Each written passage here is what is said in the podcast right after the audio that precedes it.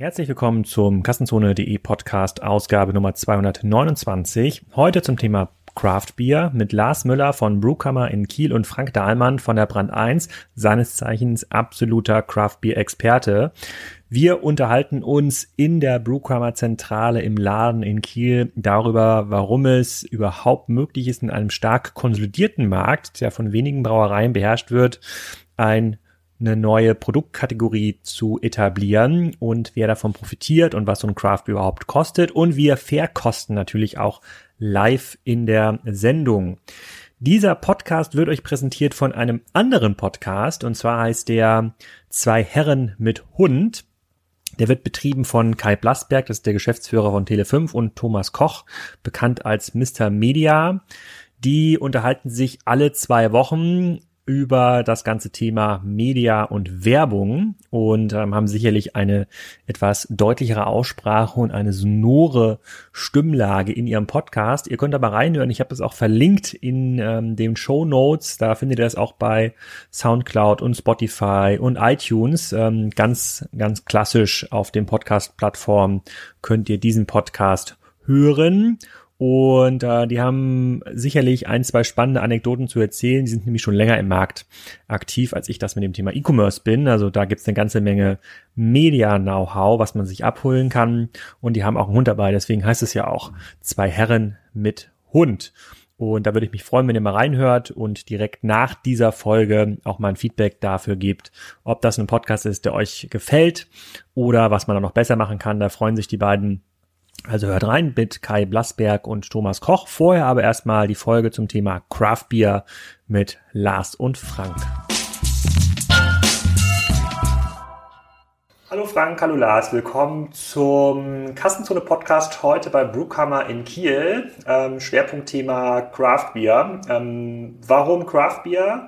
Weil das eines der Themen ist, bei dem ein vorher extrem stark konsolidierter Markt von einigen großen Firmen aufgebrochen wurde von vielen kleinen neuen Herstellern. Das passiert extrem selten. Und äh, damit wir auch wissen, welche Kompetenzen wir hier am Tisch haben, müsst ihr jetzt einmal vorstellen. Erstmal der Frank bitte. Äh, ja, Frank Dahlmann. Ähm, ich ähm, trinke gerne Craft Beer, ähm, habe einen eigenen Instagram-Blog. Ähm, Wie heißt der? Äh, Kraftpots mit C und äh, arbeite hauptberuflich für Brand 1 Wirtschaftsmagazin in Hamburg.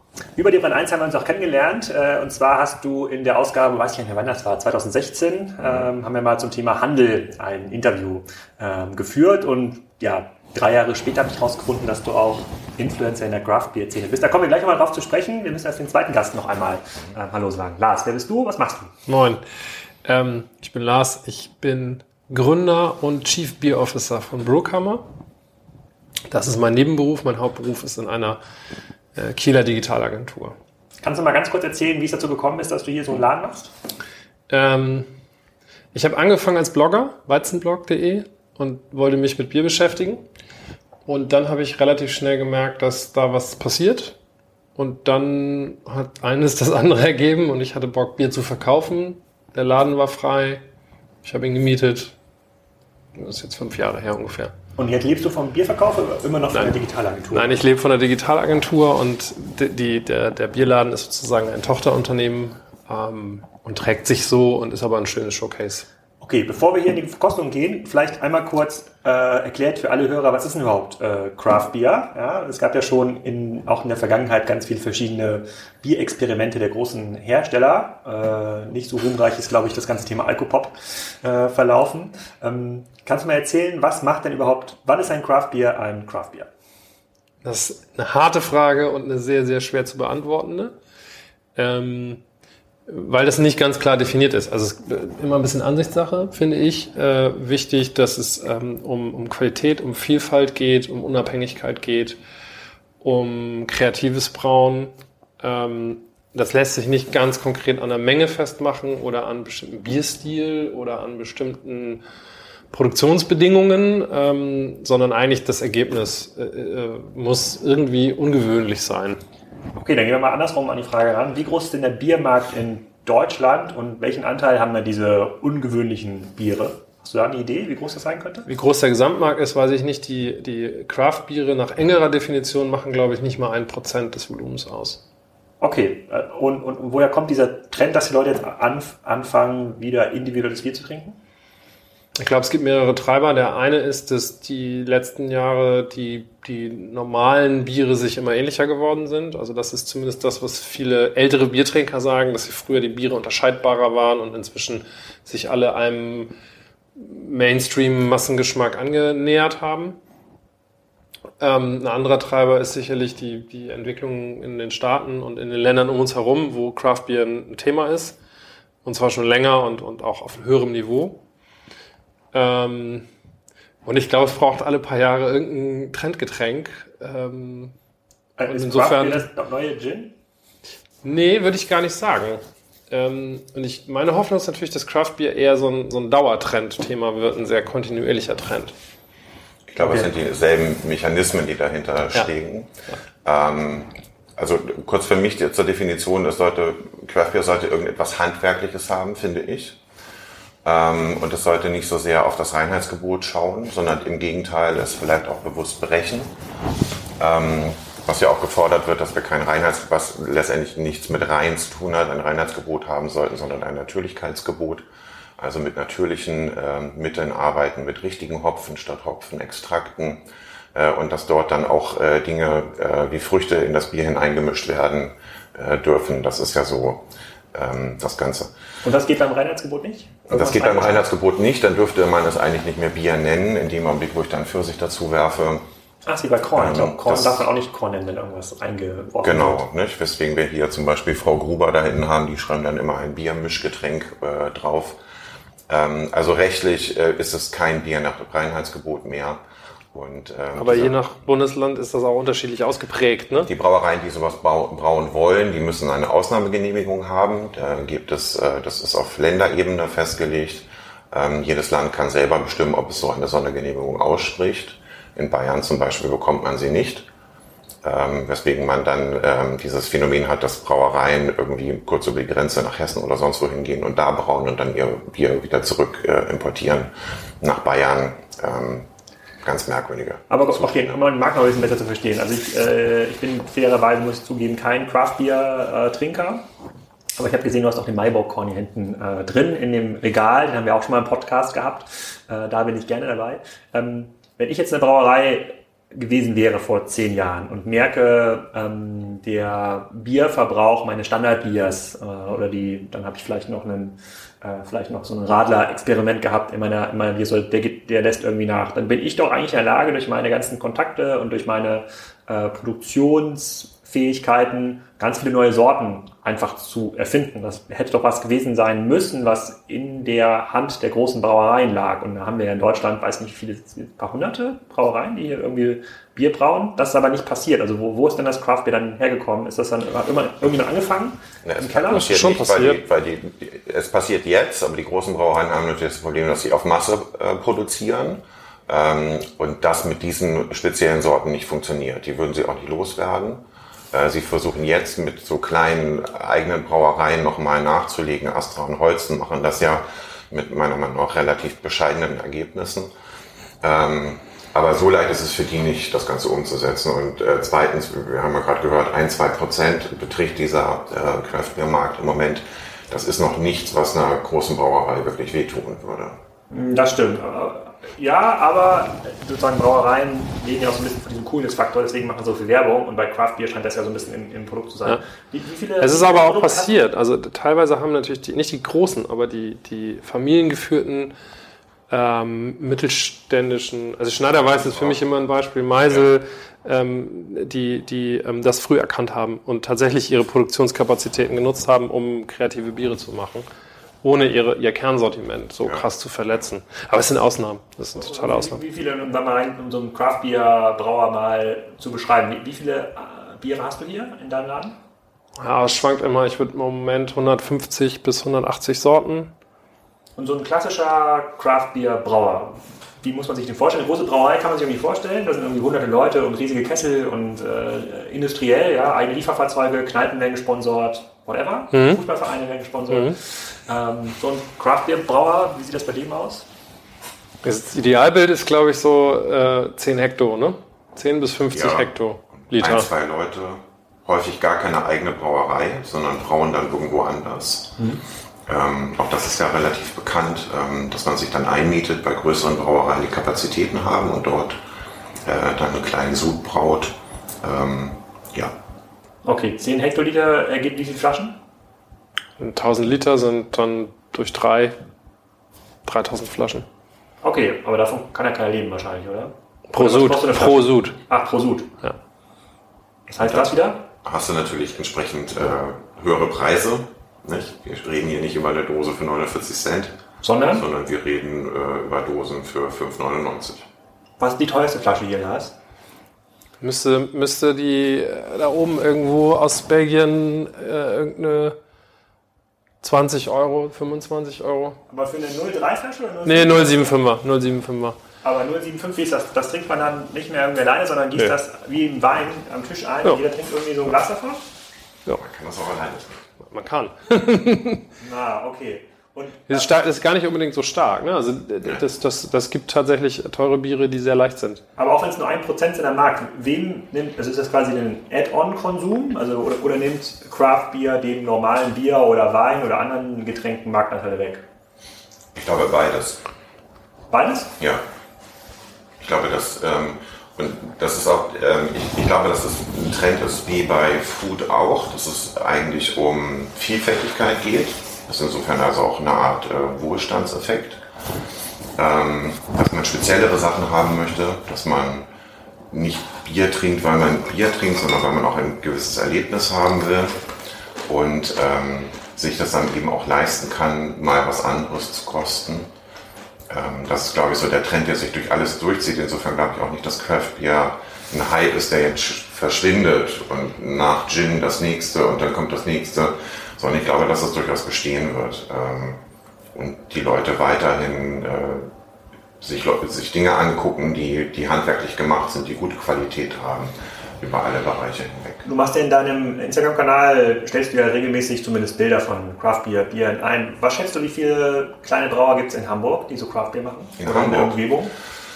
Äh, Gott, müsste ich durchzählen, aber es sind eine ganze Menge mittlerweile. Es sind auch so zwei, drei, die wir aufgehört haben, aber so an die zehn Stück werden das wohl sein. Okay, zehn. Zehn in Hamburg. Ich hätte jetzt gedacht, dass irgendwie 50, 60, die das irgendwie machen, wenn ich glaube, es sind verkaufst. Also Brauereien, ne? Ja, wirkliche ja. Braustätten, ne? Meinst ja. du jetzt? Also ja, so Hobbybrauer und welche, die mal, die mal, ähm, also da gibt es schon zwei Dutzend wahrscheinlich, die irgendwie mal ein Bier rausgebracht haben. Ja. Und wenn jetzt so eine Brauerei anfängt, also angenommen, ich äh, komme jetzt auf die Idee, mache jetzt irgendwie ein Craft Beer, muss ja wahrscheinlich erstmal eine Brauerei suchen, die das äh, macht, für mich herstellt, oder kann, kann man selber wie im, äh, wie im Schnapsbereich, kann man da selber sich irgendwie eine Destillieranlage aufbauen? Geht das? Theoretisch ja. Musst du halt abnehmen lassen, ne? Um es verkaufen zu dürfen? Ja. Und wie teuer ist sowas? Komm, ihr habt bestimmt so beide darüber nachgedacht.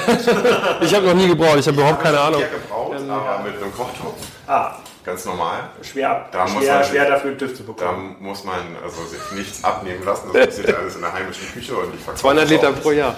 Ähm, man muss, ab einer gewissen Größe muss man tatsächlich äh, das beim Zoll anmelden, ne? soweit ich weiß. Ab 200 Liter pro Jahr muss man anmelden und ja. wenn du es in Verkehr bringen willst, musst du natürlich äh, richtig eine, eine richtige Abnahme. Bekannte von mir haben das versucht in, in Syrup. Das ist gescheitert. Die hatten, glaube ich, ein Hektoliter oder so, also ja. wirklich eine Kleinstanlage. Ähm, das ist halbwegs erschwinglich, so ein Ding zu kaufen, aber. Ähm, was, heißt, was heißt gescheitert? Gescheitert woran? An den Auflagen, soweit ich weiß. Das heißt, keine Ahnung, wer darf die Räume betreten, wie sauber muss es sein, wie oft muss es Wie hoch werden? sind die Fliesen, wie ist der Ablauf, wie ist alles möglich. Also okay, angenommen, ich, ich mache das beim Auftragsbrauer. Wie, wie kommen denn die meisten an ihre Kundschaft? Haben die dann irgendwie eine Kneipe? Haben die einen einen Instagram-Kanal zum Beispiel oder einen Blog, ja, könnten das verkaufen? Also in, in Gastronomie geht am wenigsten, würde ich sagen, weil die häufig gebunden ist an Verträge und bestimmte, bestimmte Biere ausschenken muss und bestimmte andere Biere nicht ausschenken darf. Hm. Viel geht über kleinen Fachhandel, so wie Brookhammer. Davon gibt es ja inzwischen echt viele. Online. So Fachhändler wie, kann, kannst du nicht mehr hier beschreiben bei Brookhammer? Also du hast 180 verschiedene Biere, du ja. bist ganz, ganz täglich geöffnet in der Woche? Ja, ab 12. Ab 12. Ja. Ja, also ganz täglich. Das ist ganz Verhältnisse. Das ist ja. ja. Also morgens, die, die Leute, die morgens um neun ihr erstes Bier kaufen, äh, die, die, die adressieren wir hier natürlich auch nicht. Ja, okay. Auch ein spannend, aber spannendes Klientel. Wenn man die hat, dann äh, kommt, hat man sich ja dann durchgesetzt. Und so eine Art von Laden äh, gibt es denn in jeder mittelgroßen Stadt? Also wenn ich jetzt nach Rendsburg irgendwie weiterfahre, gibt es dort auch einen, einen Craft-Bier-Laden und ist der nächste erst in Flensburg und Hamburg. So immer aus Kieler Sicht gesehen. Aus Kieler Sicht, ähm, Neumünster hat da was. Rendsburg nicht, Flensburg nicht. Also in Schleswig-Holstein gibt es noch in Lübeck was. Okay, und dann Hamburg. Und dann Hamburg. Und dann gibt es aber in vielen Studentenstädten, in vielen Metropolen, ähm, in Städten, die ein bisschen hip sind, gibt's was. Und ihr sagt, das ist kein deutscher Trend, wir sind eher Nachzügler. Wie sieht es denn in anderen Ländern aus? UK, USA, ist das, ist, hat, haben die da schon einen höheren Marktanteil ja. äh, im Bierverbrauch? Deutlich. Und sind die schon USA. deutlich stärker industrialisiert? Klar, USA ist ja Vorreiter. Hm. Ähm, da merkt man also auch, dass der Anteil an Craft Beer so stark ist, dass die Großen anfangen, diese Brauereien aufzukaufen. Ähm, was natürlich auch für Unruhe sorgt. In Europa sind wir relativ gut dabei mit äh, England, würde ich sagen, und Skandinavien, die sind uns so ein bisschen voraus. Frankreich kommt jetzt, ähm, Spanien kommt, äh, Italiener machen auch gutes Bier. Mhm. Norditalien vor allem, ne? Äh, ja. Ähm, aber ich glaube, die sind alle noch so ein bisschen, was den Verkauf angeht, relativ weit äh, hinter Deutschland. Ich mag das jedes Mal, wenn ich in Spanien bin und äh, Craft besuche. Ähm, da gibt es wenige Läden, die sich auf sowas spezialisieren. Also das, in der Regel sind es die Weinhandlungen, die dann irgendwie so ein Regal haben mit ein bisschen Bier dabei. Ah, okay. Und ähm, in UK, den USA, wie die Brauereien, die da schon stärker unter Beschuss sind, äh, wie, wie reagieren die? Also bauen die dann eigene Craft-Bier-Sparten auf?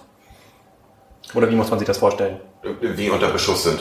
Naja, die, die, alten, merken, die merken, dass quasi ihr normales Bier nicht mehr so gut verkauft wird im Handel. Die mhm. Leute irgendwie Craftbier wollen, fangen ihren an.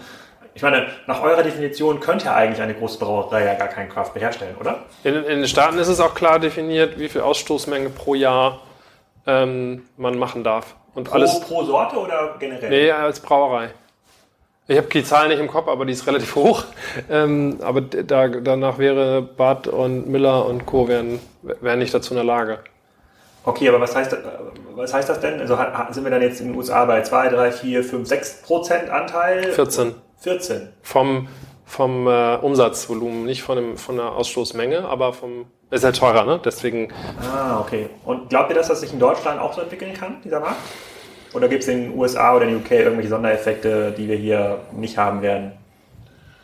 Also ich weiß es nur von Schweden. In, äh, in, Schweden ist es ja so, dass es sehr stark reglementiert ist, ähm, was ins Regal kommt. Da gibt es ja richtig Prüfkommissionen, die sagen, ja, das darf rein und das darf nicht rein. Ähm, insofern, da kann ich das nicht einschätzen. Äh, in den USA ist die Tradition einfach wahnsinnig viel länger schon. Ähm, also um da hinzukommen an diese Prozente, das dauert, glaube ich, noch eine ganze Weile. Ähm, was war da so der, aber warum so der Kicker? Was hat in den USA dazu geführt, dass dort sich... Legalisierung des Heimbrauens. Ah. Die machen das ja alle in der Garage. Und das geht in Jimmy Carter, Jimmy Carter war es, glaube ich. Ne? Und 79 ist die, ist die Gründung, äh, die Gründung der ähm, Brewers Association. Also das ist eigentlich so die Geburtsstunde des offiziellen Craftbrauens, soweit ich das mal verstanden habe. Die, das Heimbrauen ist noch ein bisschen älter mhm. und dann sind aus diesen Heimbrauern sind, sind teilweise sehr große Craftbrauereien entstanden. Und gab es denn in den USA schon vor dieser Freigabe des Heimbrauens weniger Auswahl? Weil man sagt ja, ja immer, wenn man nach Europa guckt, hier Deutschland, tollste Biere der Welt, Tschechien, irgendwie tausend Brauereien, alles irgendwie super. Deswegen, ja. also das macht es für mich so umso erstaunlicher, dass ja in einem Markt, der vom Marketing so aufgebaut ist, dass es hier das beste Bier der Welt gibt und nirgendwo schmeckt so gut, Auswahl ja, ist riesig, ja. dass ich dann da trotzdem so was durchsetzen kann. Also war es in den USA, gab es dann irgendwie nur drei 80. Äh, Heinigen Biere und das war es dann irgendwie. Also ich merke mir das immer so, in den 80er Jahren noch Die 80 Brauereien.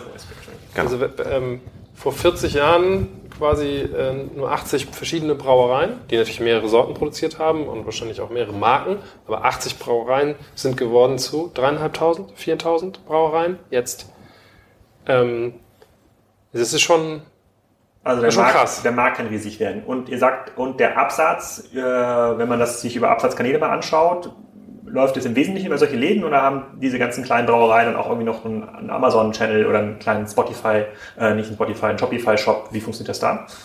Wie glaubt ihr, funktioniert dieser Absatz? In den Staaten? Nee, generell. Also in Staaten ja, ja. also in Staaten sowieso, aber insbesondere hier in Deutschland, weil du ja hier stationär vertreibst. Also versuchen natürlich viele auch online zu verkaufen, aber Online-Handel mit Bier ist jetzt auch nicht so das Einfachste. Äh, Allein vom Handling her, Verpackung, Versand. Ähm, Geh mal alleine in Dänemark in den Supermarkt und guck dir da mal die Bierauswahl an. Ja, weiß ich nicht. und das, das, bezieht, sich, das bezieht sich nicht nur auf, auf dänische Biere, sondern die haben Regale, nicht, wo, wo bei uns irgendwie zehn Reihen Holzen steht. Da stehen dort zehn Einzelflaschen aus Schottland, aus England, aus äh, Dänemark, Schweden, was auch immer. Ähm, die Auswahl ist einfach riesig groß. Und äh, das ist für äh, dänische Verhältnisse das komplett normal. Jeder kleine Supermarkt hat so etwas. Äh, während wir hier suchen, hier geht das Agadias los, dass Edeka und Rewe anfangen, sowas überhaupt zu listen. Okay, wir haben ja hier auch, äh, wir haben ja hier auch zwei, drei Biere ähm, schon bereitgestellt. Wenn, wenn ich das jetzt hier ähm, ich dachte, er lese, fragt nie. Ja, ja, ja. Wenn ich das hier lese, saure, saure weiße Mirabelle und Zwetschge, ja, mit einem ja, ich sag mal, das Etikett, das hat auf jeden Fall noch äh, Luft nach oben in der, in der Druckqualität. Das wird dir jetzt zugeschickt. Äh, dir als Influencer, was sagst du dann? Ist das, ist das, schon, ist das schon Mainstream? Das habe ich, ähm, äh, tatsächlich ähm, habe ich mir das mal gekauft. Nicht genau das, aber von äh, Branta und... Ähm, ich mal hier die Kamera, damit man das auch besonders gut sehen kann. Ja, du kannst weiter erzählen. Ja. Äh, das ist, das ist nun ein sehr... Ähm, Geht natürlich nicht, ja besonderes Bier, weil es ähm, anders gebraut wird als andere, nämlich mit einer Spontanvergärung. Was ist das? Ähm, ich weiß nicht, äh, am liebsten würde ich mal einladen nach Brüssel äh, zu Cantillon. Ähm, normalerweise ist es so, dass du ab einem bestimmten äh, Brauprozess muss alles steril sein. Du hast diese entsprechenden ähm, Tanks aus Edelstahl und alles ist poliert und alles ist klinisch sauber, damit äh, alles gut geht. Ich glaube, ich war als Kind bei der Holzenbrauerei, ich fand das extrem beeindruckend. Ja, das ist äh, laut und dampft. Ähm, Cantillon ist es so und äh, hier ist es auch so, dass das Bier ähm, in offene Becken geleitet wird und äh, dort äh, dann die Hefe aus der Luft dazu kommt, beziehungsweise Carsten macht es, glaube ich, so, dass er speziell Hefe noch mit hinzugibt. Er hat so eine Haus, so eine wilde Haushefe. Sozusagen. Genau. Und ähm, äh, dadurch entsteht ein ganz anderes Bier, das äh, wirst du gleich schmecken und äh, ich hoffe mal, dass du die Kamera dann auch zu dir hältst. Ja, ich habe ja, hab ja die Kamera. Das ist, ich habe noch nie ein Craftbier getrunken, glaube ich zumindest. Es ist also, sauer ja. und insofern ist es, also es ist nicht nur ein Craftbier, sondern es ist auch noch ein besonderes äh, Craftbier. Okay, Probier doch mal, Alex. Muss man, muss man das auch so machen wie beim Wein, dass man erst so, so schwenkt? Es oder, äh, oder? schadet nicht, wenn man auch mal vorher dran riecht. Ja, mhm. riechen ist super. Also Trübung erstmal beurteilen. Ne? Das, deshalb habe ich nochmal gleich verteilt die, mhm. den Bodensatz. Mhm. Okay. Prost. Oder veräppelt ihr mich hier? Das ist doch bestimmt, die hat doch bestimmt hier selber was draufgeklebt, kurz vorher. Und hat gesagt, komm. Wir, Eigenurin. Wir, wir machen hier diesen, wir machen alten, Apfel, alten Apfelsaft. Ja. Prost. Prost. Mhm. Hm, interessant. Mhm. Ja, eigentlich ganz lecker. Das ist sehr, sehr gut. Sehr ja. gut. Mit so ein bisschen Säure, also so ein, ich würde es fast so zwischen Bier und Wein ansiedeln, geschmacklich. Ja. Mhm. Das, das macht Carsten auch, ne? Mit Weinhefen. Er hat Weinhefe mit dabei, genau. Ja. Ich hoffe, dass wir das hier durchhalten, den Podcast. Wir haben ja noch gute 25 Minuten äh, äh, zu gehen. Um, aber jetzt mal zum rein, rein, rein äh, kaufmännisch. Diese Flasche, was kostet so eine Flasche? Äh, sechs, glaube ich, haben wir die im Verkauf. 5,99 habe ich, glaube ich, gesehen ja. gerade, ja. Plus Pfand. 5,99 plus ja. Pfand. Ja. Was kostet normal, wenn ich jetzt einen, keine Ahnung, Jever bei Rewe kaufe? Wo sind wir da? Im Angebot unter einem Euro auf jeden Fall, ne? Also um, um bei beim Euro. Aber ich mache, ich kaufe es selten. Ich habe es auch nicht mehr im Kopf, was das kostet, ehrlich gesagt. Ja, weil ich sehe manchmal 24er Kiste, wirklich bekannte Marke, 10 Euro. Hm. Plus Pfand. Im, im, wirklich im super Sonderangebot mal 10 Euro für eine Kiste Bier.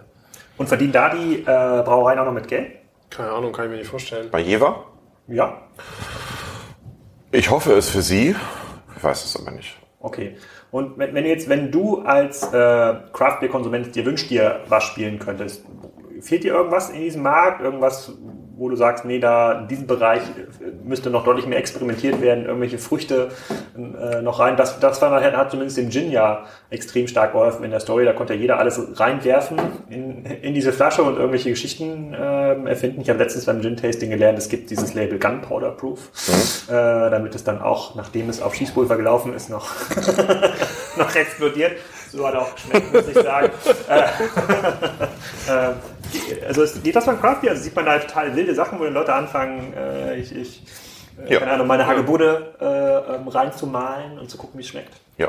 Ja, es gibt, es gibt es richtig krasse Sachen. Es gibt ähm, Sachen mit Bernstein, habe ich neulich ähm, mal irgendwo sogar im Fernsehen gesehen, wobei ich nicht glaube, dass das schmeckt ähm, oder dass es überhaupt Geschmack abgibt. Ähm, es gibt äh, Sachen mit Marzipan. Sudden Death hat das jetzt mhm. relativ erfolgreich gemacht. Mit Marzipan? Mit Marzipan. Also es wird dann irgendwie so rein... Ja, Zimtschnecke.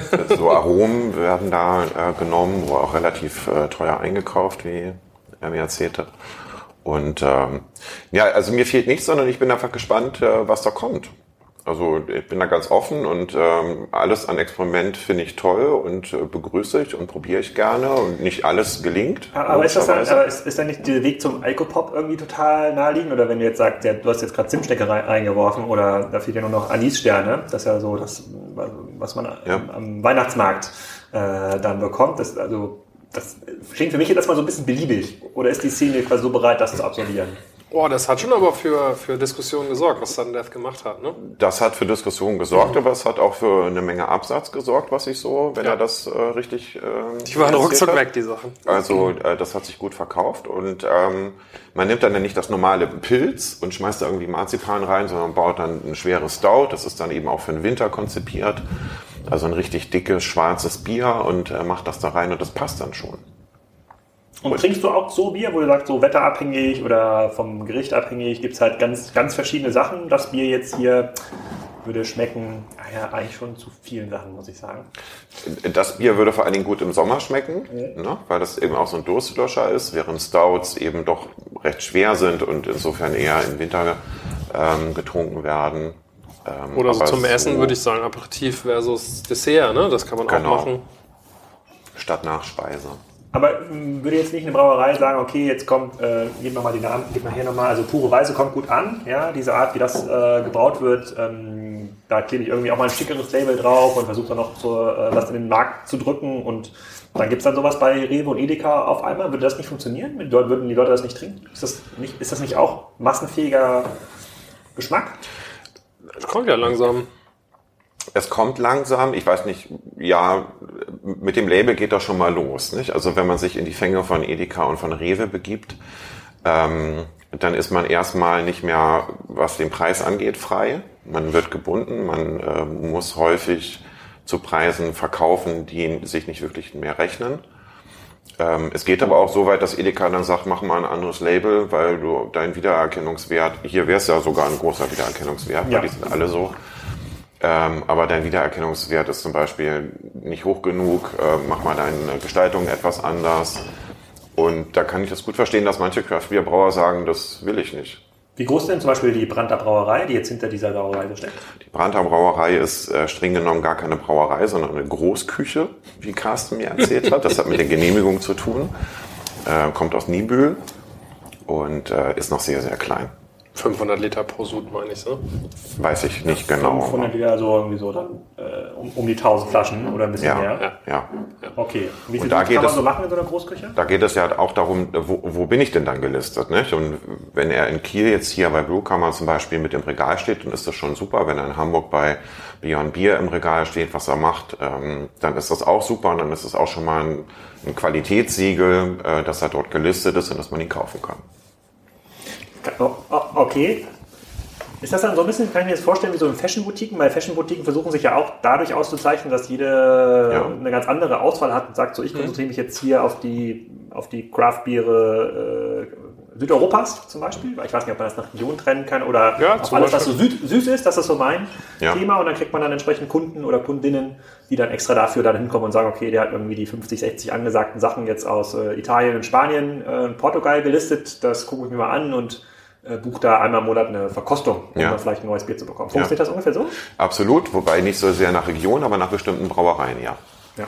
Weil die dann doch relativ schwer zu bekommen sind und äh, wenn man die im Programm mit drin hat, Omnipollo ist zum Beispiel etwas, ähm, eine schwedische Brauerei, die einfach wahnsinnig gute und ähm, experimentelle Sachen macht und wenn die dann bei Beyond Beer im Regal stehen, dann ist das schon, dann, dann fährt man dahin und kauft das, ja.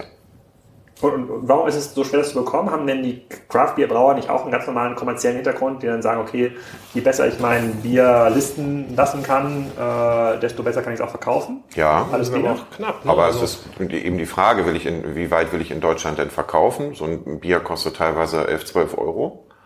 Ähm, da gehe ich nicht zu EDK und verkaufe das dann für vier, in der Hoffnung, dass dann irgendjemand Hans Müller das kauft, sondern dann nehme ich mir diese Läden und nehme dann meine 11, 12 Euro und ähm, das reicht mir.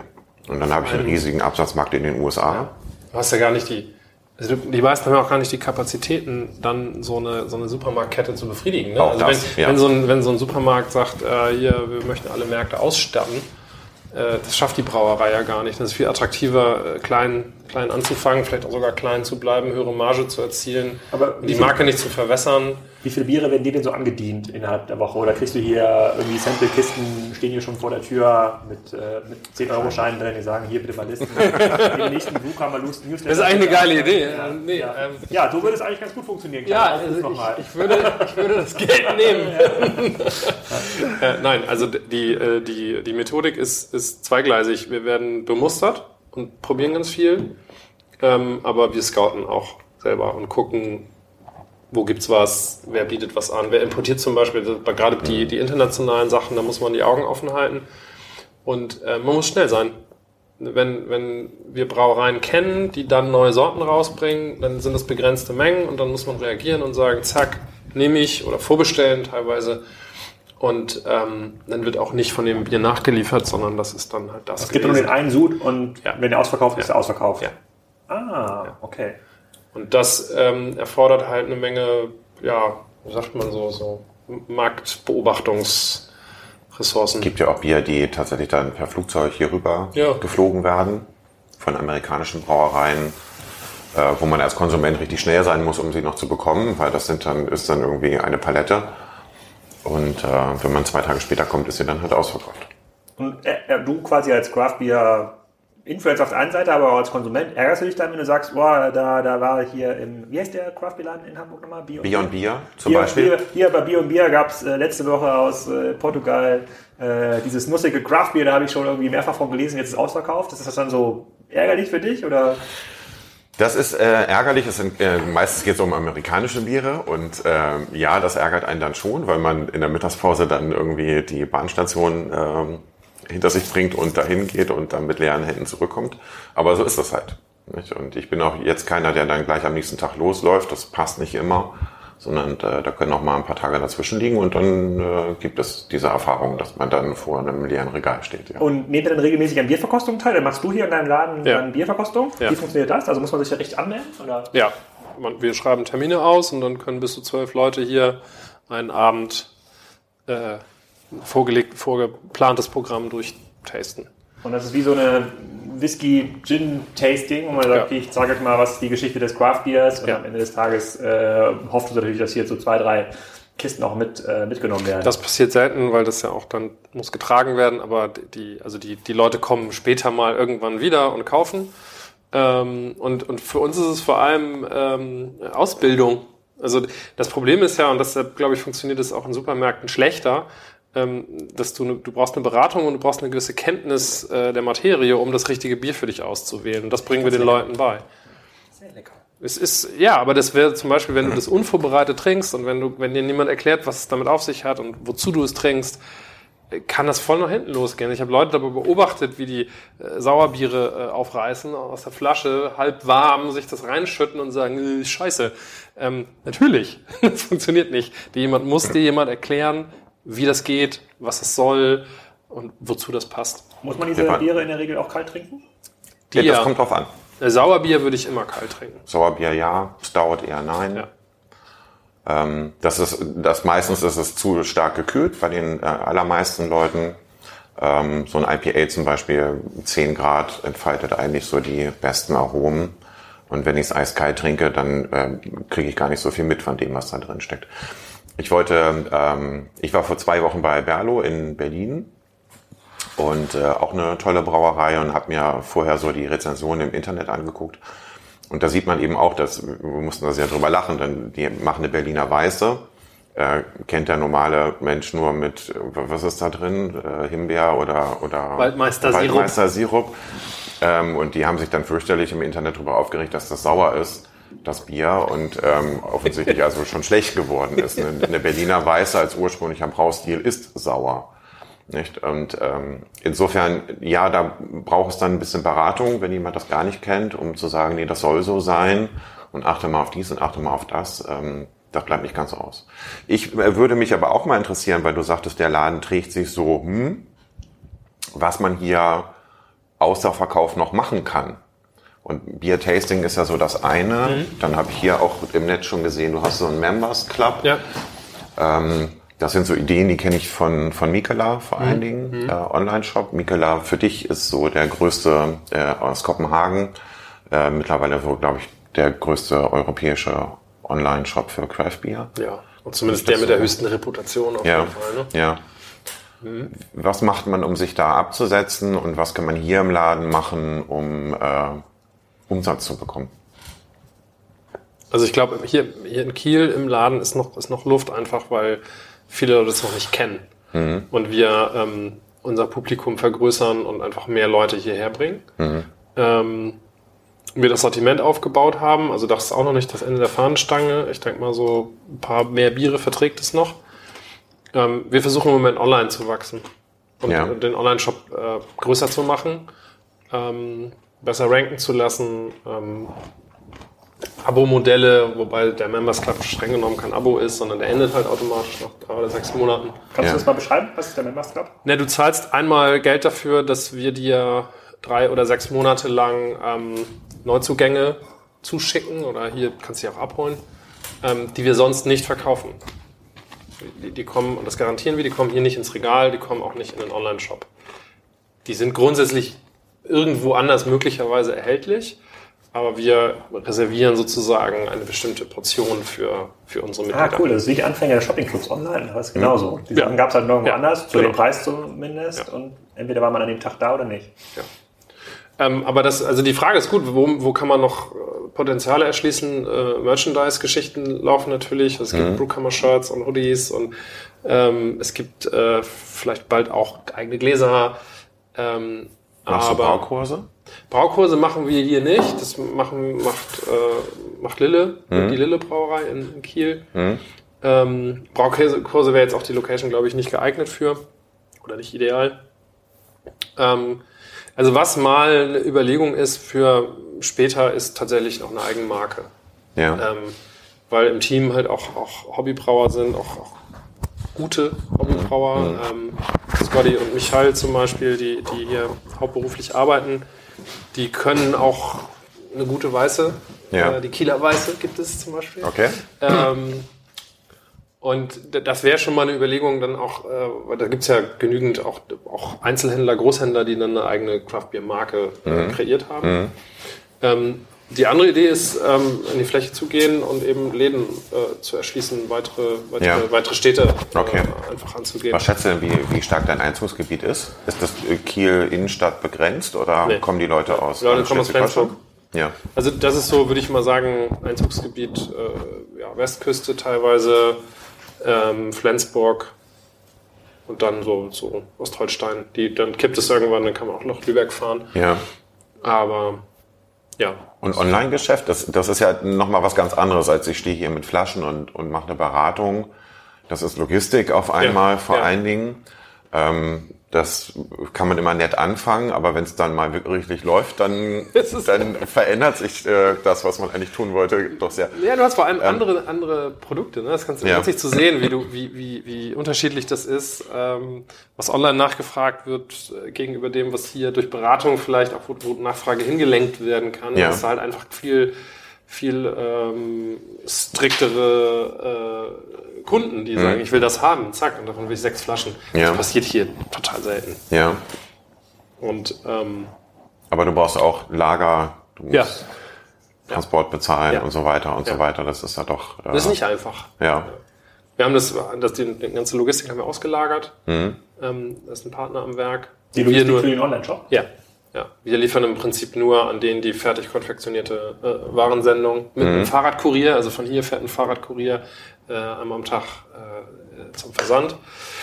Ähm, aber Lager ist hier, ne? Also wir haben wir ja. jetzt ein bisschen was, aber ja. die, die, die Flaschen werden aus dem Regal genommen. Okay. Ähm, was jetzt auch eine Herausforderung ist, gerade bei kleinen Mengen, ne? Wenn jetzt mhm. einer drei mhm. bestellt und in dem Moment kommt hier jemand rein und kauft zwei davon weg. Ja. Also diesen Konflikt haben wir tatsächlich ähm, noch. Und, und gibt es da Versandkosten? Wenn du die drei Craft-Biere bestellst für jeweils fünf Euro, muss das doch wahrscheinlich ja. ordentliche Versandkosten kosten, damit es überhaupt lohnt für dich, das zu verpacken, oder? Ja, 5,90 ist Versandkosten.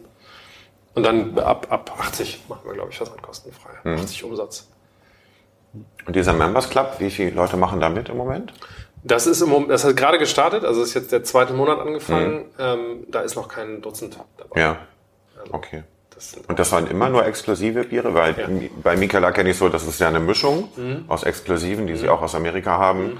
Und ich sag mal böse, Restbeständen, die sie nicht loswerden ja, ja. konnten. So kenne ich halt diese ganzen Bierclubs und diese ganzen Tasting-Pakete. Das ja. hat mich halt auch genervt, dass du, dass du im Grunde da ein paar Rosinen drin hast und der Rest ist so Füllmaterial. Das, das wollen wir vermeiden und das, ich glaube, das gelingt uns auch ganz gut. Sechs Biere pro Monat ist jetzt auch nicht bei der, bei der Menge, die rauskommt und bei der Vielfalt ist das sehe ich da kein Problem und das, das werden wir auch strikt einhalten. Wir kriegen, wir kriegen gutes Feedback von denen, die das, ähm, von den fünf. ja, ne, es sind ein paar mehr, aber äh, ja, genau. Mhm. ähm, wir kriegen aber auch zu hören, dass es echt teuer ist. Ähm, ja. Selbst von Craft-Leuten hören wir so, wow, das ist ziemlich hochpreisig, weil du natürlich nicht vorher weißt, was da drin ist. Mhm. Ähm, was ist der Preis? Hab ähm, wir haben für, für, für äh, drei Monate 99 Euro. Ah, okay. Ja, gut, in Netflix-Zeiten, wo man eigentlich alles in 10 Euro pro Monat rechnet, ja. das ist ja. natürlich eine Ansage. Ja, aber wenn du das dann runterbrichst, das sind halt 18 Biere, ne? Ähm, das sind keine 2-Euro-Biere. Logischerweise. Und was spricht dagegen, das äh, sozusagen für 10 Euro im Monat zu machen und man halt dann weniger zu verschicken? Für 10 Euro? Dann ja. sind es ja nur noch zwei Biere. Ja, und? Das ist, das ist, nee, das finde ich ist in der Relation nicht, nicht, nicht an. Also zwei, zwei Biere verschicken tut mir in der Seele weh. Also Porto ist ja genauso hoch. Genau. Ja. Ne, das ist, glaube ich, so das eine, ja. was doof ist.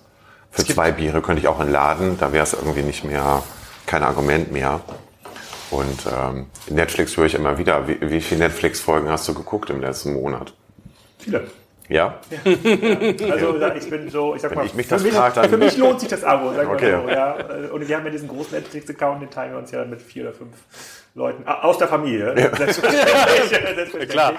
Gibt es jemanden, der das nicht so macht? Äh, und äh, dann äh, lohnt sich selbstverständlich ja. für, äh, okay. für alle. Wo kriegst du denn dein Bier, Bier her, wenn du äh, ein super exklusives Neues haben, haben möchtest? Hast du, äh, kriegst du auch so? Es gibt die, eben die beiden Läden in, in Hamburg und ich bestelle online auch viel tatsächlich. Und ähm, aber gibt es sowas auch wie beim Whisky, dass man dann durch Irland fährt und irgendwelche Craft-Bier-Brauereien besucht? Jedes Mal, wenn ich irgendwo im Ausland bin, suche ich auch, ja, entsprechende Läden. Ähm, bei manchen, so in, in Palma zum Beispiel, weiß ich schon, was ich ansteuere. Jetzt war ich ja gerade in Österreich, da bin ich leider leer ausgegangen. Gibt es auch eine Craft-Bier-Szene? Oh ja. Ja, gibt es. Ähm, für die, die Insel ist ja nun nicht so groß. Es gibt zehn oder zwölf Brauereien, glaube ich, die dort aktiv sind und Craft-Bier machen. Ähm, nicht alle gut, aber es gibt sie. Und es gibt einen Laden vor allen Dingen, der ein sehr gutes Sortiment hatte. Ähm, der ist jetzt gerade verkauft worden und ich weiß nicht, wie das jetzt Stand der Dinge gerade ist. Ähm, ja, das äh, gibt es. Komm, ja. be bevor du deine Frageliste weitermachst, die sind alle deutlich strukturierter als meine. Nee, absolut noch, was nicht. Mich noch, was mich noch interessiert ist, so in diesem Markt, wo man auf einmal statt 50 Cent für eine, äh, äh, für eine Flasche Jever im Angebot 5 Euro für eine Flasche bekommt, der schreit ja nach Arbitragemodellen. Ja? Der schreit ja nach Modellen, wo Leute versuchen, ah, hier Craft Beer läuft, ich mache jetzt irgendeine Marke, die ich irgendwie online mal reinpushe, erfinde irgendeine Geschichte, etikettiere am Ende des Tages vielleicht nur um. Passiert sowas? Also ja. ich kann mir super gut vorstellen, dass ja. diese Markt passiert ist. Ja. Hast du ein Beispiel? Gibt es hier jemanden, nee, hab ich, nee, nee, ich habe ich hab tatsächlich im Moment keinen keinen Namen im Kopf.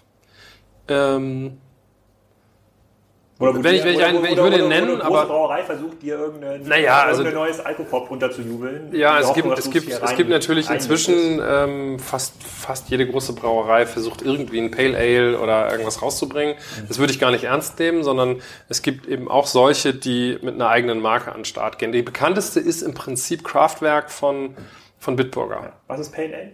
Pale Ale ist ein helles, obergäriges hast du ja auch in dieser Vertestungsreihe, jetzt wo wir hier schon fast zum Ende sozusagen der Stunde kommen. Ich glaube ich nee, Ich glaub, was, wir, haben, wir haben noch eine Saison, das ist auch ein helles Obergäriges, das kann ich empfehlen. Ähm, lass mal gucken.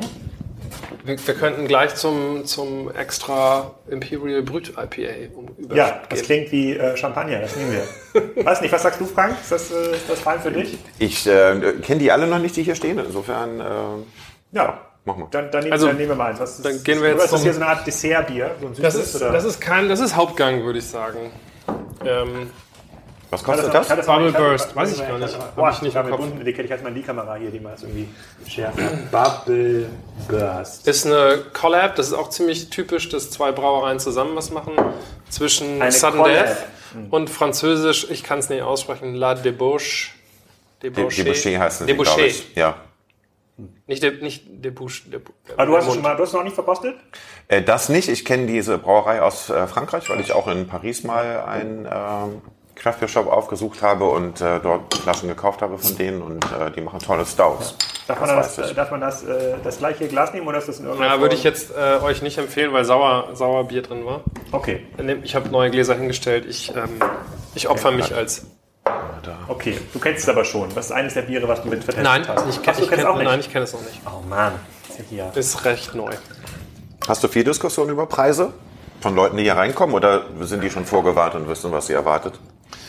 Die Preisdiskussion ist ähm, seltener geworden und hat sich tatsächlich jetzt aktuell eher ins Netz verlagert. Also die Leute, die hier herkommen, zucken manchmal, wenn sie die Preise sehen. Mhm. Was kostet das jetzt? Keine Ahnung. Ich glaube, es ist gar nicht so hölle teuer. Die saure Weiße war 5,99. Ja. Okay. Jetzt bin ich mal gespannt. So, jetzt hast du auch, jetzt haben alle was, jetzt können wir wieder kosten. Ja. Okay.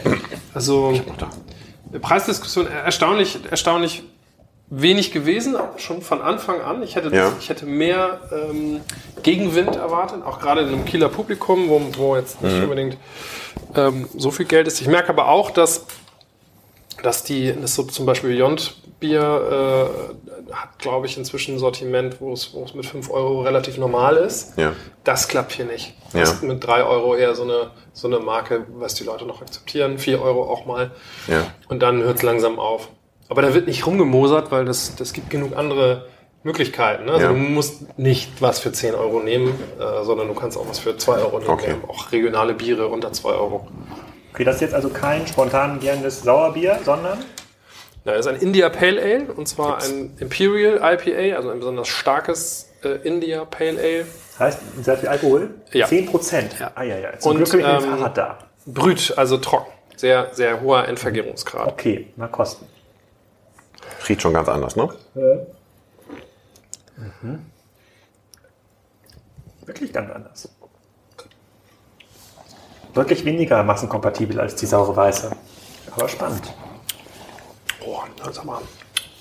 Ja, was sagt, was sagt hier kannst du quasi die Szene, die äh, Horst Bühning berühmt gemacht hat, kannst du jetzt hier nachstellen. mmh. Lecker. Ja. Also ähm, tatsächlich ein fortgeschrittenen Bier. Fortgeschrittenen? Ja. Okay. Das heißt, das würde jetzt. Ich, find, ich finde beide, also ist nicht unbedingt was, wo, wo ich einem Einsteiger zu raten würde. Ähm, aber das ist, ähm, es hat eine, eine ziemlich hohe Komplexität und dieser trockene Nachtrunk ist schon sehr speziell. Und es hat halt nicht diese im Moment sehr populäre äh, Exotik, Tropenfrucht, ähm, Saftigkeit, die im Moment ist halt Was New England IPA. Ja, es gibt so, so sehr fruchtige Biere, die mit wenig Bittere daherkommen, mhm.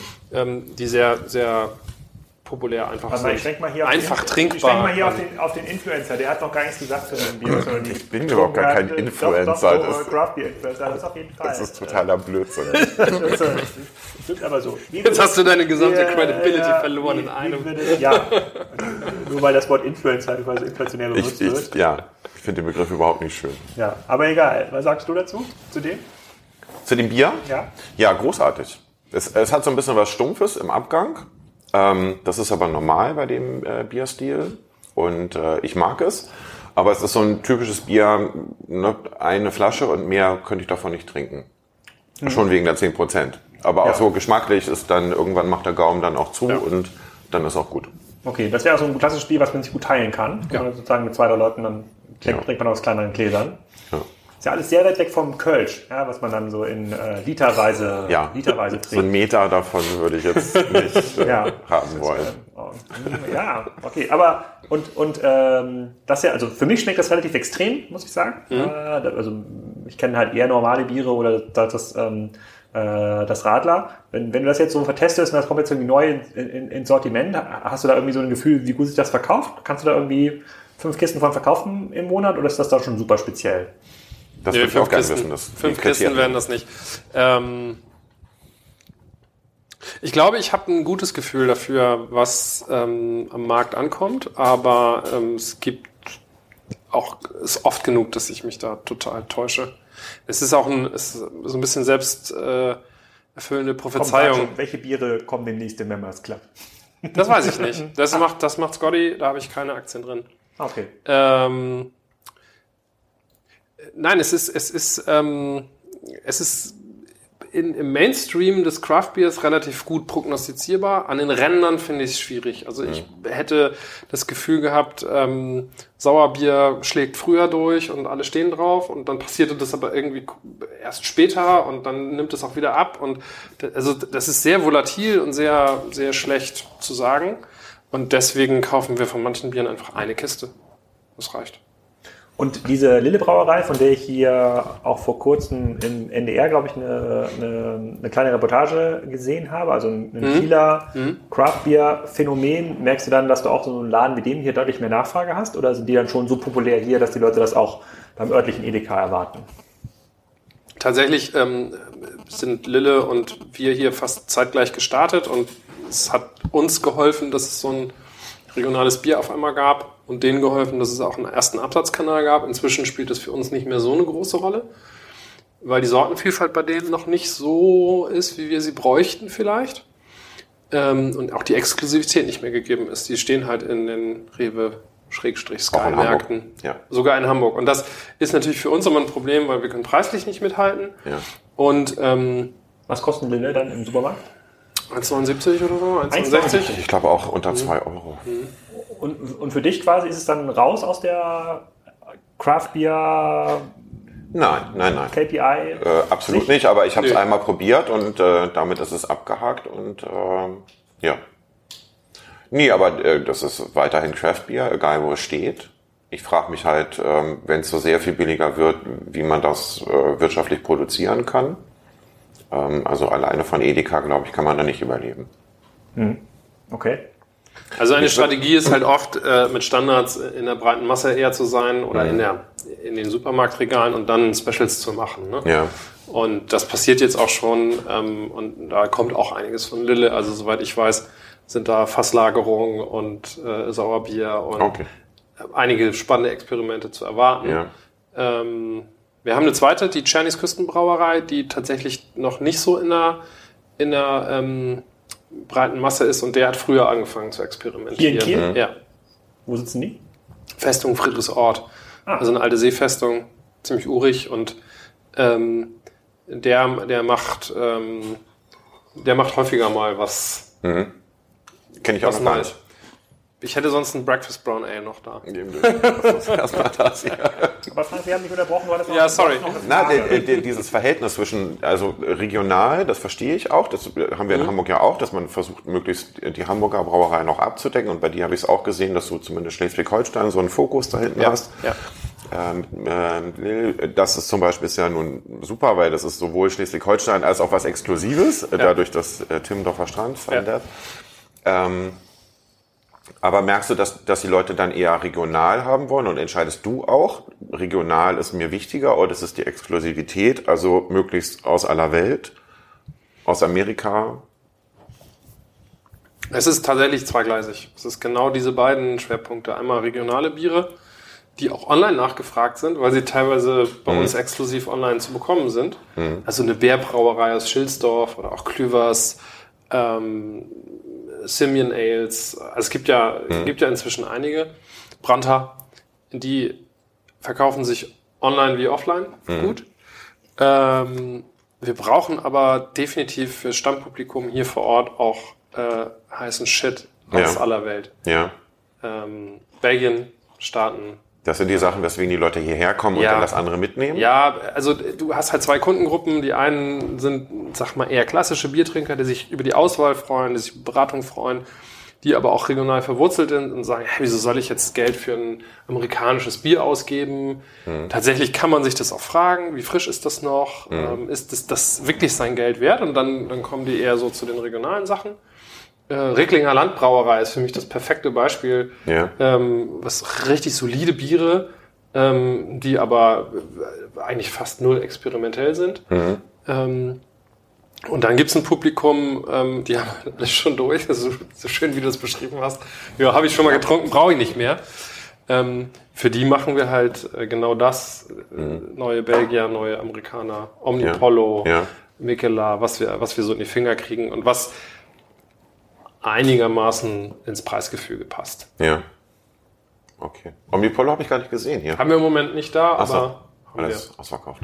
Wir müssen halt auch aus Platzgründen immer mal shiften. Ne? Ja. Manche Sachen würde ich gerne im Dauersortiment haben, geht aber einfach vom, vom Platz, von der Kapitalbindung auch nicht. Ja. Das ist halt dann auch echt okay. eine Stange Geld, die man mit so einer Palette dann sich ja. einlagert. Ne? Ähm, es gibt den Trend der, der Brauereien, dass sie eine eigene Bar aufmachen. Ja vor allem in Berlin, Omnipollo jetzt äh, tatsächlich mhm. in Hamburg, mhm. mhm. groß gefeiert. Mhm. Ähm, wann das so äh, sein wird, wissen wir noch nicht. Ähm, wir haben es aber auch im kleinen, Buddelschip zum Beispiel, Brauerei, die jetzt auch, ähm, du hattest vorhin angesprochen ganz kurz, dass es so schwer ist, in die Gastronomie reinzukommen mit diesem Bier, weil die immer alle gebunden sind, so dass der dann auch gesagt hat, dann mache ich meine eigene Bar auf, ja, ja. Ähm, damit es das Bier überhaupt ähm, gibt. Ist das für einen Laden, der verkauft, auch eine Möglichkeit? Ja, wir haben es mal ein, äh, ein Jahr lang versucht. Mhm. So, äh, ich sag mal so halblegal in so einem Hinterhof. Ja. Haben ein paar Tab-Takeovers gemacht, die richtig abgingen. Braukollektiv, Founders, mhm. ähm, Sun Death waren da. Mhm. Und ähm, das war gerammelt voll, das hat sich gelohnt. Mhm. Ähm, das war aber ein Sommer, der nicht gut war, also nicht der letzte. Okay. Ja. Und ich sag mal, eine Legalisierung dieser Location hätte mit einigem baulichem Aufwand mhm. das einfach den Rahmen gesprengt. Jetzt gibt's ein Taproom bei Lille. Ja. Die haben äh, 10 oder 12 Hähne. Ich glaube, jetzt ist der Markt erstmal regional hier erstmal gesättigt. Mhm. Das äh, ist, das schwebt aber natürlich immer im Kopf. Mhm. Oder auch einfach hier ein Ausschank. Aber da sind die Auflagen einfach ja, ja, eben. Der Killer das, manchmal. Ist ja was anderes, als wenn du eine Bar hast und dann ja. abends auch ja. Äh, geöffnet haben kannst. Ne? Wie ist das? Ihr habt eine, eine Craft Beer Messe mittlerweile auch in Kiel. Das Sie ist, die ist sogar ziemlich äh, früh angefangen. Also ich ja. äh, meine 2014 war ah, okay. das erste Mal. Ist auch ein bisschen Treiber für den Laden gewesen. ich ja. dachte, hey, okay, hier gibt's eine Craft Beer Messe, mhm. die ist gut besucht, aber es mhm. gibt keinen, der Bier verkauft. Mhm. Das hat mich so ein bisschen, das war so ein bisschen das letzte Stück Überzeugung, was, was ja. Ähm, ja und dies, Bist du da vertreten dann als ja. Stand? Und, ja. ja. ja. Und merkt man, dass äh, sind das eher Endkunden, die dann da kommen und die du für ja. dich gewinnen kannst, oder geht das auch um Vertriebssachen, die du da? Also wir gehen da natürlich hin, weil wir da Ware aufnehmen können, die dann übrig ist, mhm. oder ähm, einfach mit, den, mit, der, mit der Szene sozusagen in Kontakt sind, auch mit Lieferanten in Kontakt sind. Das ist aber sehr, sehr stark äh, Endverbraucherpublikum. Ja. Auch jetzt nicht so mega Craft Beer Qualifizierte, sondern einfach Leute, die Bock haben, da sich durchzutesten. Ja. Und wir merken dann, ähm, dass uns das nutzt in den Wochen, Monaten danach, die Leute dann wiederkommen, ja. zu uns kommen und sagen, ach, das habe ich ja auf den Craft Beer Days getrunken und so, fand ich okay. super. Okay. Ähm, ja.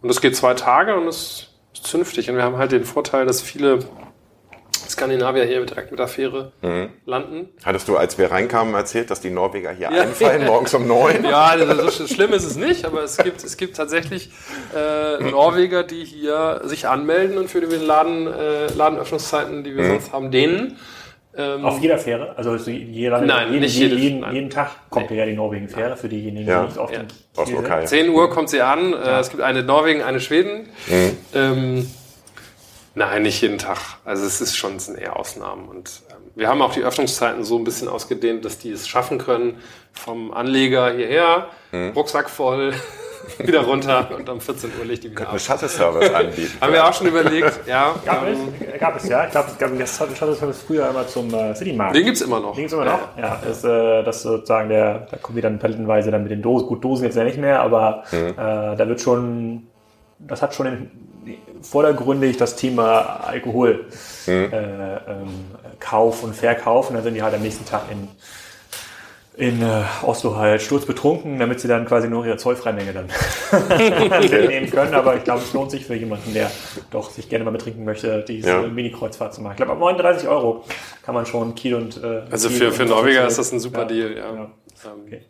Gibt, und was mich nochmal interessieren würde aus einer sozusagen so Handelsperspektive, gibt mhm. es viele äh, Craft Beer Produzenten, die dann auch selber versuchen, online ihre Zielgruppe zu erreichen oder über Amazon zu verkaufen? Oder listest du zum Beispiel, du bist ja dann exklusiver Händler, mhm. listest du zum Beispiel dann Biere aus, auch online, oder sagst du, ja, die sind jetzt so stark distribuiert, damit kann ich mich, mich nicht mehr differenzieren, die kriegen jetzt bei mir auch keine, äh, keine Reichweite mehr? Das gibt, das gibt es, aber das, das ist nicht nur auf online bezogen. Also ein Beispiel wäre jetzt Brewdog zum Beispiel. Brewdog äh, ist gerade ziemlich im deutschen Markt rein und äh, steht in Supermarktregalen, ist online vertreten, Preise sinken, dann merken wir eine sinkende Nachfrage im Laden und online und dann sagt man sich irgendwann bei der nächsten Order so, begrenzter Platz, was nehmen wir, Brewdog oder was Neues? Und dann entscheiden wir uns für was Neues. Und dann, dann listen wir sozusagen nicht dauerhaft und ganz bewusst auf, auf Basis irgendwelcher konkreter Gründe aus, sondern einfach, weil es jetzt gerade was Neues, Spannenderes gibt. Manchmal gibt es so ein Revival, wo man sagt, okay, jetzt hat sich dieser, dieser Hype vielleicht auch ein bisschen gelegt und die Leute haben gemerkt, so in den Supermärkten gibt es nicht mehr so viel Brewdog, weil der Supermarkt auch gemerkt hat, äh, es verkauft sich gar nicht so toll. Dann kommen wir wieder. Das haben wir schon öfter erlebt, dass wir, dass wir so antizyklisch äh, quasi äh, ein- und verkaufen. Mhm. Aber es gibt nicht kein Killerkriterium, wann wir irgendwas ausgelistet hätten. Wir sagen, sobald das passiert, nehmen wir es raus. Und gibt es 2019 irgendwas in der Craft-Szene, worauf ihr beide euch besonders freut, wo ihr sagt, so hier, da kommt jetzt hier das neue Craft-Bier aus äh, Südrumänien, ja, sozusagen seit Jahren äh, ist der Süd dort schon am Brodeln, ja, alles, äh, alles vorbereitet. Jetzt, jetzt äh, geht's endlich los, ja, die Palette erreicht bei Das mit Fledermausblut. ja, ja, weiß ich nicht, weiß ich nicht, also könnte sein. Gibt's sowas? Ich überlege gerade. Kennt ja sich wahrscheinlich besser aus. Irgendwas. Südrumänien habe ich ist noch nicht so richtig. Ja, doch, es gibt gerade es gibt gerade ein Grutbier mit von, ja? von, von der Lahnsteiner, glaube ich. Sie haben mit Rumänen oder, oder okay. Ungarn ein Grut gemacht. Ja. Ähm, nee. Nicht so einfällt. Irgendwas, worauf du dich freust? Außer auf, das nächste, auf die nächste Tasting-Kiste? Ich freue mich auf die Mikela Bier Days im Mai, wo ich hinfahren werde, tatsächlich nach Kopenhagen. Ja? Das sind eher dann so Events, auf die man sich freut. Ne? Was ist das? Muss man sich vorstellen, wie so ein Das ist auch eine, eine, Messe, ähm, ein Biertasting mit äh, sehr vielen Brauereien. Ich weiß gar nicht, wie viele es sind. Ähm, geht über drei Tage und ähm, ja, da habe ich das erste Mal dabei und äh, guck mir das mal an und freue mich sehr. Aber deinen eigenen Online-Shop hast du noch nicht geplant für Craft Beer? Für, nein, um Gottes Willen. Also ich produziere ja auch nicht wirklich, sondern ich teste und äh, brauche selber ein bisschen, aber das ist nichts, was ich jetzt, äh, das verschenke ich unter Kollegen. Äh, vielleicht kriegst du auch mal eins ab. Ähm, ja, ja, ich nehme auf jeden Fall mir so eine kleine kleine Palette saure Weiße mit. Ja, äh, ja Oder ähnliches. Vielleicht gibt es da so eine, so eine Mischung, äh, die, die, man da mitnehmen, mitnehmen kann. So, wir sind ja schon ein bisschen am Ende des Inlandsflugs angekommen. So, wenn Frank hier noch eine ganz zentrale Frage einwerfen äh, möchte, naja, dann können wir die noch mitnehmen. Es, es kam eben äh, Brewdog nochmal und ähm, ich hatte auf einer Webseite auch gelesen, dass ihr eine Mission habt. Ähm, das erinnert mich sehr an James Watt. Hast du gelesen? Nee. Nein, hast du nicht gelesen. Achso. ähm, weil es ja so ein Marketingbuch gibt von ihm, ja, ich weiß. Äh, wie man sowas äh, groß macht. Mhm. Und ähm, da geht es eben auch um Missionen, die man haben soll, damit die Leute einem folgen und einen unterstützen. Und ähm, vor allem geht es darum, dass er sagt, man soll nicht versuchen, ein möglichst großes Stück vom Kuchen zu bekommen, sondern man soll versuchen, die Kuchen größer zu machen. Und irgendwann zahlt es sich auch wieder ein und ähm, ja das, den Ansatz finde ich sehr spannend, weil die ja zum Beispiel ihre Rezepte ins Netz stellen, weil sie dazu animieren, dass Leute selber brauen, ähm, dass sie auch andere Biere, also sie sagen nicht irgendwie, das ist alles doof und kauft unser, sondern sie sagen, probiert alles aus und in diesem Wissen, dass je mehr ähm, man kennt, auch dann wieder neugierig wird und andere Dinge probiert. Ja. Und ich glaube, dass so typische belgische Sauerbiere zum Beispiel sind für einen Einsteiger so gar nichts. Aber wenn man dann erst mal ein Jahr lang Craftbier getrunken hat, dann traut man sich daran und dann versteht man das. Und das ist ja auch ein Lernprozess. Ähm, so, und deswegen, das ist jetzt keine Frage, sondern das war jetzt mhm. nur so, das, mhm. ähm, wo ich so dachte, okay, das Buch hat er auch gelesen und äh, das folgt so ein bisschen diesem Schema hier. Nein, aber ich komme natürlich aus dem digitalen Marketing und da, da ist, ja. diese Prinzipien sind ja, sind ja nicht nur auf Bier beschränkt. Ähm, es liegt vielleicht auch ein bisschen daran, weil es, weil es, es ist eben erstmal nur so ein, so ein Spaß-Hobby-Ding mhm. gewesen. Mhm. Und mir lag es daran, ähm, erstmal nur vor Ort äh, das Bier verfügbar zu machen, was ich geil finde. Mhm. Kleine Anekdote von meinen ersten paar Öffnungstagen. Kommen hier Leute rein und steht alles voller Weizenbier und sagen, wo ist ein Stout? Ja. Und dann denkst du, ja, stimmt, hast kein Stout, aber ich mag auch keins. Warum sollte ich das im Regal stehen haben? Das, und Schritt für Schritt änderst du sozusagen diese, diese Haltung von, ey, ich finde es geil, deshalb mache ich das. Mhm. Ähm, zu, zu einer eher kommerzielleren ja. Haltung. Ja, wir, natürlich haben wir Stout, inzwischen mag ich Stout. Ich wollte gerade sagen, ist es äh, bei dir auch ein Lernprozess? Es ist bei oder? mir ein totaler Lernprozess. Also ich bin wirklich von einem, von einem Hefeweizen ähm, bis zum bis zum fast gelagerten Imperial Stout oder einer, einer äh, Imperial Berliner Weiße mit vaginalen mhm. Milchsäurebakterien. Mhm. Äh, also ich habe mich geöffnet und alles probiert, was mir auf die, okay. Flinte gekommen okay. ist. Ähm, und ja, das weiterzugeben ist, glaube ich, so das Entscheidende. Und nicht, nicht jetzt damit Unsummen an Geld zu verdienen, ja. sondern Bier einen Stellenwert zu geben. Das ist so das. Okay. Ja. Äh, und eines, das passt jetzt so zum Schluss nicht so richtig rein, aber was wir nicht angesprochen haben, ist äh, Haltbarkeit. Das oh, ist ja, ja glaube ich, ein, ein großes Problem, dass ja. diese Biere ja alle in der Regel zwei, drei Monate haltbar sind. Ähm, aber wenn möglich eigentlich schon in der ersten Woche getrunken werden sollten, ja. weil sie sich eben verändern. Kühl gelagert werden müssten. Kühl gelagert werden müssten und so weiter und so weiter. Ähm, weswegen ich glaube, dass dieser Vertriebsweg Amazon auch nicht richtig funktioniert. Ich kann nicht irgendwie ein paar Kästen irgendwo in Prag in ein Lager stellen und warten, dass es dann abverkauft wird, sondern es muss einfach raus. Ähm, wie gehst du damit um? Machst du dann hier dauernd Ausverkauf, weil irgendwas stehen geblieben ist oder? Also wir haben eine Kiste, wo, wo Oder Sachen ist es der Members Club? Nein, das ist eben da gerade nicht. Ähm, Tastings sind eine super Methode, um, um Biere, die sich dem Ablaufdatum nähern, noch, noch mhm. mal äh, vorzustellen. Teilweise lassen wir sie absichtlich ablaufen und zeigen, was passiert, wenn man abgelaufenes Bier okay. trinkt. Es mhm. schmeckt nämlich tatsächlich noch. Ja. Oder es ist schon vorher umgekippt. Ähm, also Anschauungsmaterial und wir haben in der Agentur einen Kühlschrank. Okay. da landet einiges. Die Kollegen und, freuen sich. Das ist, ähm, das ist aber irgendwann im größeren Maßstab ein echtes Thema. Ja.